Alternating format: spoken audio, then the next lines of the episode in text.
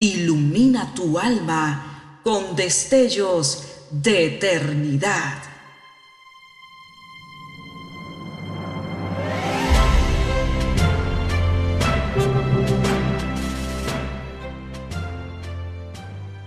Estás por escuchar una entrega más de Gemas para el Alma 2023.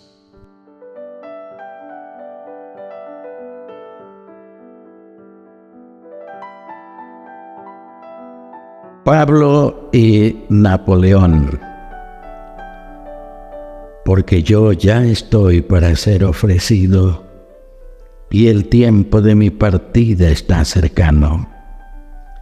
He peleado la buena batalla, he acabado la carrera, he guardado la fe. Por lo demás, me está guardada la corona de justicia la cual me dará el Señor, pues justo en aquel día, y no solo a mí, sino también a todos los que aman su venida. Segunda de Timoteo 4, versículos 6 al 8. En el camino a su destierro en Santa Elena, Napoleón tomó un asiento en la proa del navío y rehusó terminantemente tomar algo de alimento durante todo el día. Finalmente, cuando su amada Francia, su madre patria, desapareció de su vista, con un suspiro profundo y semblante triste se levantó y dijo, Ay, ay, ay, señalando el horizonte con su mano extendida hacia Francia. Allí van todas mis esperanzas y ambiciones, y moriré un desgraciado, desterrado de mi amada patria, sufriendo la pérdida de todas mis ambiciones. El segundo carácter es muy distinto.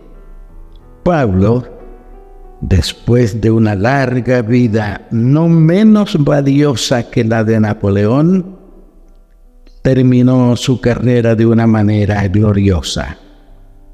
Pablo, el más grande de todos los misioneros, llevó en su cuerpo señales de sus sufrimientos adquiridos en batallas muy duras.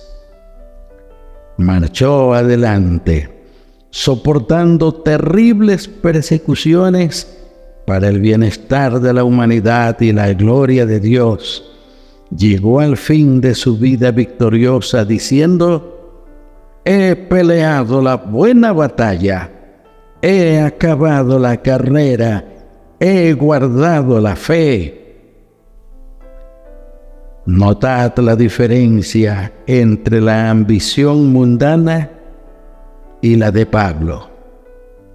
Pablo, siendo conquistado para la gloria de Cristo, y Napoleón, siendo subyugado por el mundo y desterrado de su patria, sin haber satisfecho su ambición. Uno vivió todo por sí mismo. El otro vivió todo por Cristo. Oremos. Dios Todopoderoso, qué tremenda diferencia entre estos dos hombres famosos. Uno seducido por glorias terrenales y pasajeras, el otro conquistado por Cristo y para la obra de Cristo. La vida de Pablo es un faro eterno que alumbrará hasta el final de los tiempos. Queremos imitar la vida de San Pablo en su fe, sacrificio y consagración. Ayúdanos, oh Dios. En el nombre de tu Hijo Jesús lo rogamos. Amén.